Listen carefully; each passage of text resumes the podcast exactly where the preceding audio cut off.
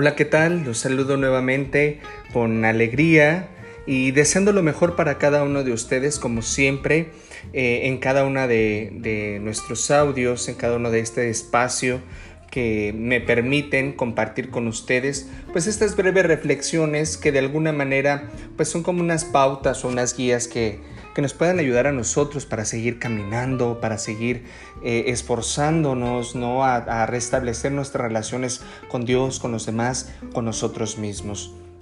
Y pues quiero darles la bienvenida a otro episodio más en este otra, otra nueva sección de arte sano de vida, porque vivir es un arte.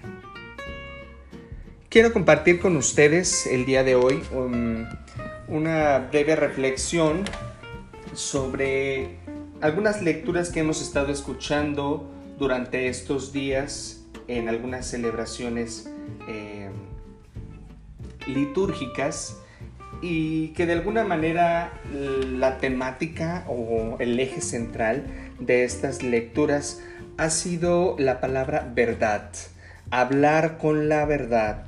Y es que, como todos sabemos, no a muchos nos gusta o no estamos tan acostumbrados a hablar con la verdad. Eh, en muchas ocasiones, sobre todo en estos días tan actuales, eh, pareciera que hablar con la verdad es andar con ciertos pasos para no lastimar, para no herir, para no causar controversia, porque tratamos a veces de disfrazar la verdad, de manipularla, cambiando algunas palabras que puedan ser hirientes. Tal es el caso de que adaptamos ¿no? al español algunas eh, pues algunas maneras de expresarnos eh, que vienen de otros países, de otros idiomas, para poder suavizar o para darle un toque chic al momento de hablar o dirigirnos, ¿no? Por ejemplo, se me viene ahorita a, a, la mente, ya no es decir antiguo, viejito, viejita, que algo está pasado de moda. Simplemente se utiliza la palabra vintage y ya con eso nos referimos a, esto que estaba mencionando, pero pues que finalmente ya no se escucha tan agresivo. Por, sobre todo porque nos encontramos ahora en una cultura donde aparentemente los derechos son la prioridad de los seres humanos pero que finalmente en la práctica resulta ser un tanto conveniente. Pero bueno, este es otro tema del cual hablaremos tal vez en otra sección. Hoy quiero enfocarme a ese tema de la verdad. Eh, les, les, repito, estamos escuchando algunas lecturas para aquellos que asisten a alguna celebración eucarística, en donde se nos habla de, de, de vivir, de actuar bajo la verdad. Y partimos del presupuesto que Jesús es el camino, la verdad y la vida. Por eso es que eh, desde este presupuesto pues tenemos un mayor compromiso, un mayor eh, entrega para poder actuar entre nosotros mismos. Eh, hablar con la verdad no quiere decir, como ya sabemos tal vez, soltar lo que pensamos. Ahora sí que el momento de decir, ay, lo dije o lo pensé, pues ni modo, ya lo dije. No, simplemente que debemos de tener en cuenta que la verdad debe de ir acompañada siempre de la caridad. Este es un binomio que no puede faltar y sobre todo nosotros que vamos teniendo un seguimiento eh, con Jesús, ¿no? Decir, eh, quiero tratar de corregir a aquel que pueda estar equivocado o tratar de corregirme, ¿no? Y creo que este primer binomio, verdad, caridad, no se debe de soltar, no se debe de manejar por separado, porque hablar con la verdad, es decir, esta actitud profética que todos tenemos, pues desde que somos bautizados, debe de ir acompañada con la caridad, porque no se trata de sentirnos jueces, no se trata de sentirnos superiores a los demás, se trata que tenemos la capacidad de poder hablar con sinceridad de aquello que está dañando no solo a la persona, sino al bienestar en común. Entonces creo que nuestro deber o compromiso como seguidores de Jesús es hacer entender que una acción equívoca puede dañar no solo a la persona, sino dañar a aquellas personas que le rodean.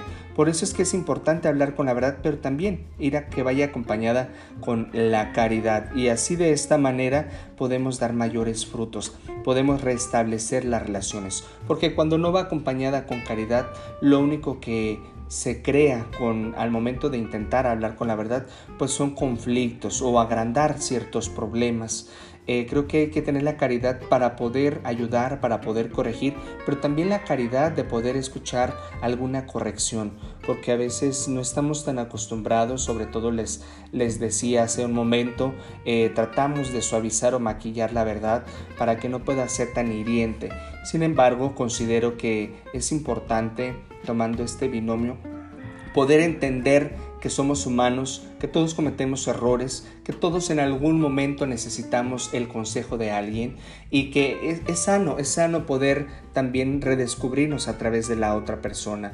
Por eso es que me resulta importante que compartir con ustedes este tema de la verdad. Es tan importante que podamos eh, tener nuestras relaciones no en, en, superfluas, no a través de, de, máscaras, no a través de suposiciones, sino que se vaya caminando a través de la rectitud, a través de la verdad. Y así estoy seguro que las relaciones en la amistad, en la pareja, en la familia, en el trabajo, eh, cuando hay diálogo sincero, cuando, hay, cuando está la verdad de por medio, eh, se crean lazos fuertes, sólidos y duraderos. Y considero que la verdad siempre debe ser una de las bases prioritarias en la vida del ser humano, en todo tipo de relaciones. Y hoy en día pues es muy difícil hablar de la verdad, pero les decía al, principio, Jesús es el camino, la verdad y la vida. Entonces cuando cuesta hablar de la verdad o no se vive en un ambiente de verdad, pues hay que cuestionarnos qué tanto estamos dejando actuar a Jesús en nuestras vidas. Y así de esta manera partir de este análisis de reflexivo y decir, bueno, creo que entonces me falta, ¿verdad? Un poco de cercanía, un poco de encuentro con, con, el amor que Jesús nos ofrece y encontrarnos con Él, que es la verdad total. Y a través de esto es como podremos nosotros también dirigirnos eh, y poder estar mejor entre nosotros, para no engañarnos, para no vivir en la falsedad, para no vivir en, mentiras que a nadie nos gusta, ¿no? Hay una frase muy bonita que dice, no hagas a los demás lo que no quieras que te hagan a ti. Y yo creo que cuando mentimos, cuando engañamos pero cuando nos pasa a nosotros, estamos del otro lado y nos mienten, nos engañan, nos sentimos traicionados, nos sentimos que se ha perdido la confianza y ya no hay nada que hacer. Entonces creo que pues es de, de ambos lados. La verdad es eh, de dos, de más, no solamente de una persona, es compromiso de una comunidad, es compromiso de la sociedad.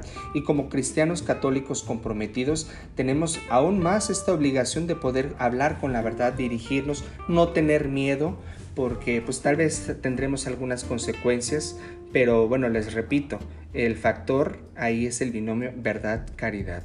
Ojalá que podamos atrevernos a hablar, a vivir en la verdad y van a, van a ver que, que, nuestra vida va a ir transformándose, vamos a sentirnos libres porque vamos a relacionarnos ya no en maneras... Eh, superficiales donde se dan por hecho muchas cosas, sino hablar, sinceramente hablar con la verdad, hablar desde lo que uno es, lo que uno tiene y estoy seguro que, que nuestra vida se transformará al igual que aquellas personas que nos rodean.